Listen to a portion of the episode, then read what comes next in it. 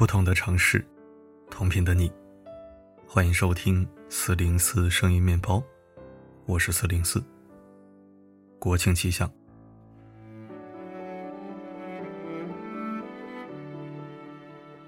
最近网上突然火了一个新名词“佛缘”。何为佛缘？简单来说就是佛系名媛。社交平台上，自从上海拼单名媛事件被曝光后。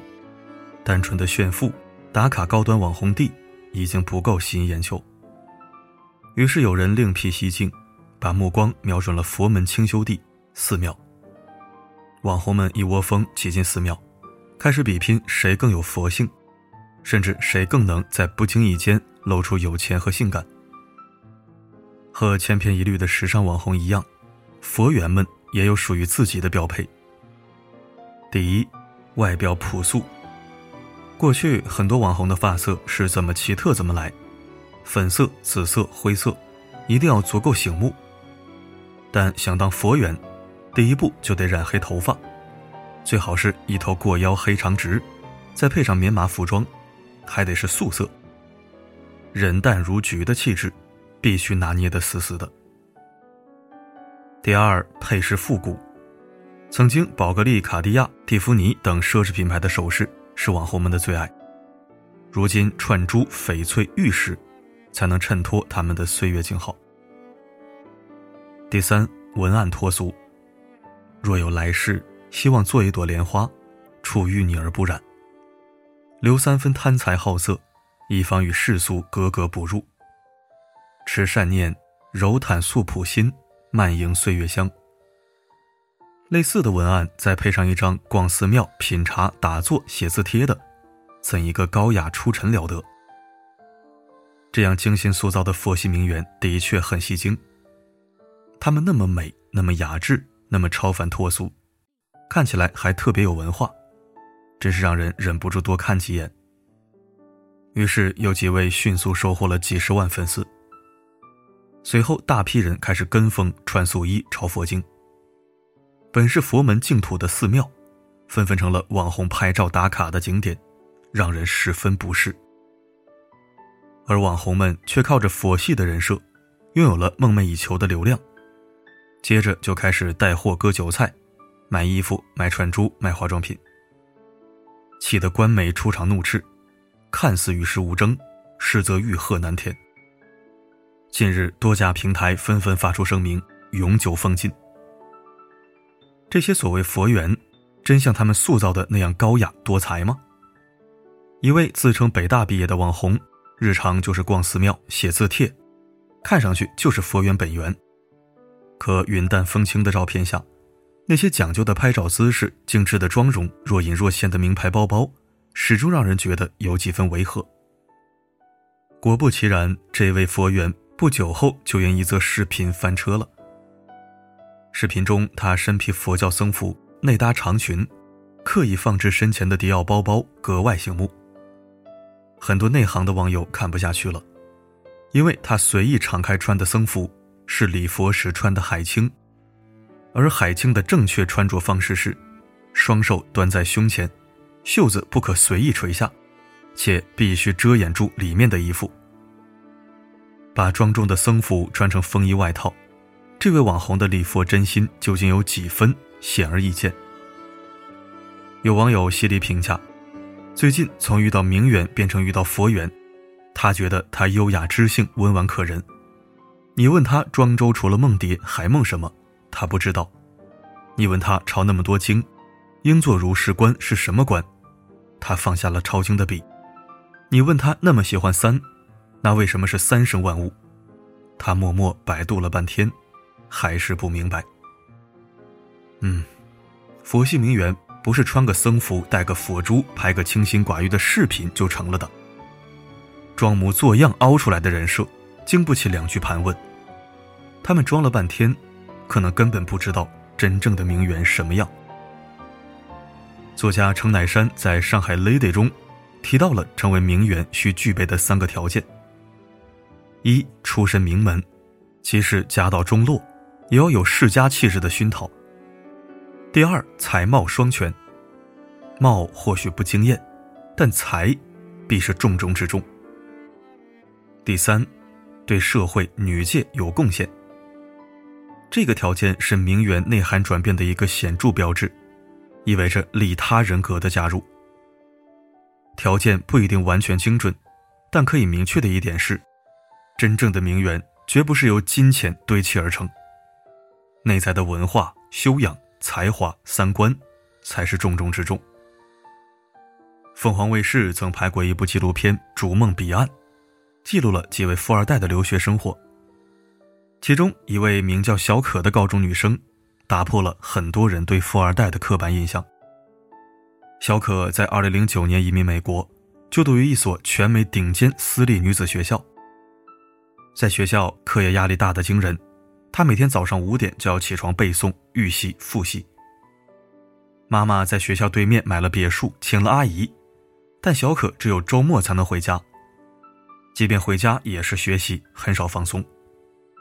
小可说：“那套房子里，装满了各种苦行僧般的学习记忆。”虽然辛苦，但小可妈妈认为这是成长的必经之路。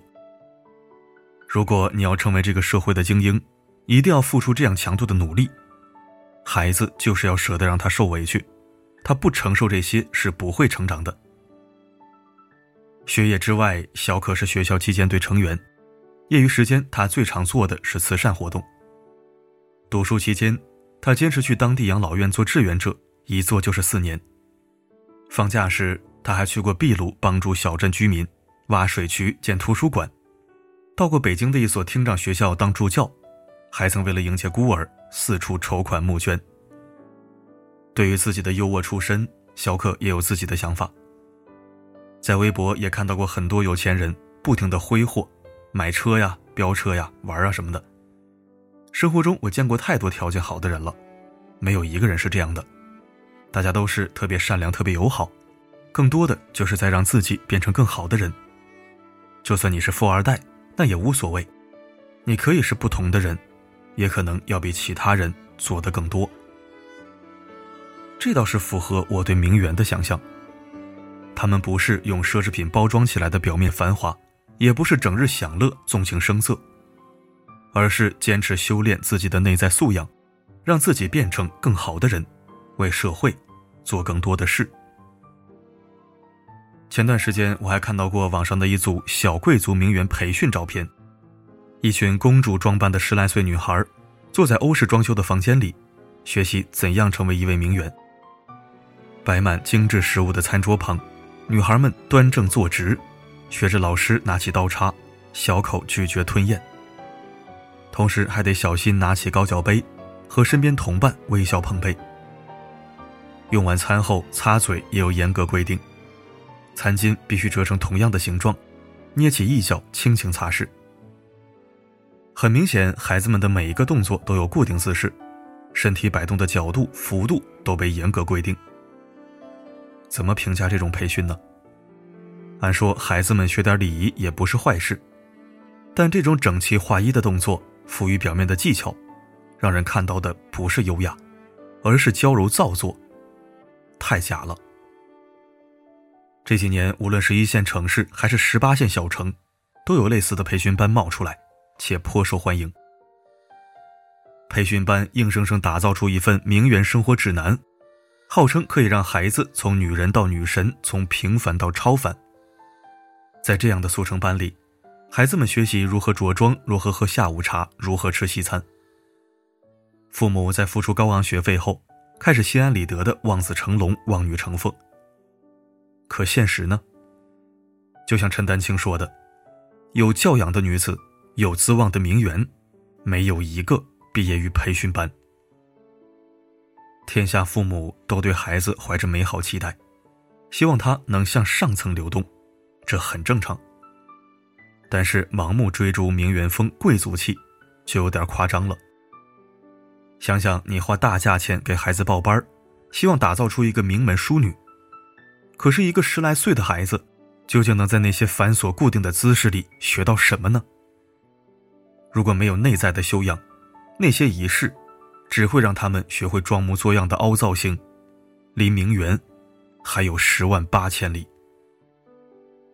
有人曾这样定义白富美：白于品性，富于思维，美在心灵。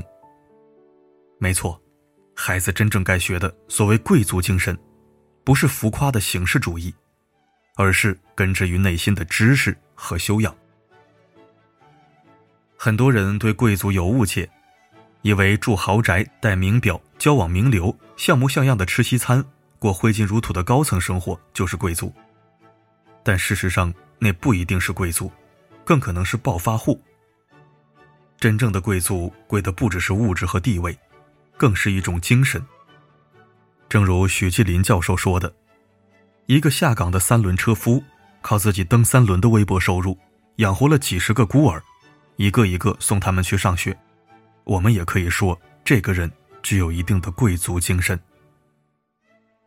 人活于世，物质上的富贵很难，精神上的富贵更难。我们普通人家的孩子，与其砸大价钱去学贵族礼仪，与其装模作样造名媛人设，倒不如先把心思花在提升内在修养上。毕竟，真正能经得起世俗和岁月考验的美人，一定早有诗书藏于心，早有贡献传于世。好好修内涵，天天向上走。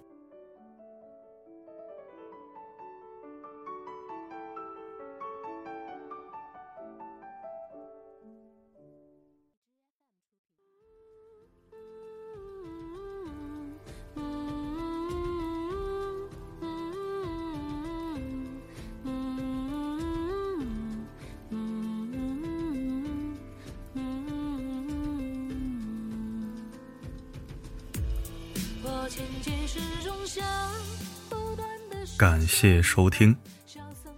每天看新闻、看视频，这个圆那个圆的，我就脑袋疼。明明那么假，明明那么作，偏偏就是有流量，就是有人争仰望。都是不入流的龙套级别演员罢了，甚至连龙套都不如，就别把他们当盘菜闻了。那分明是一堆裹着巧克力的土咖了呀！怎么样？这个形容贴切不？贴切就给我点个赞。反正不管真缘假缘，只要娇柔造作、立人设、凹造型的，我都不会多看一眼，半眼都是不小心略过的。我只喜欢看正常姑娘，有烟火气的，自然而纯粹的，无需盛世美颜，端庄得体就好。另外多说一嘴，喜欢优雅的事物，与其仰望他人，不如内向自修。自己有的才是宝贵财富，别人表演的，那叫钓鱼逗狗。好了，今天的分享就到这里，我是四零四，不管发生什么，我一直都在。